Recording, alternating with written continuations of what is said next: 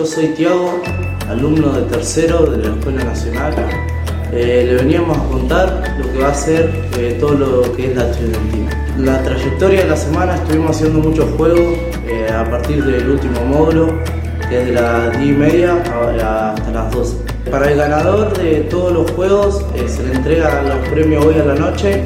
Los que compiten son de séptimo grado hasta quinto año. Eso se hace en el transcurso de la mañana. y bueno, tercero no, no compite porque somos los que la organizan.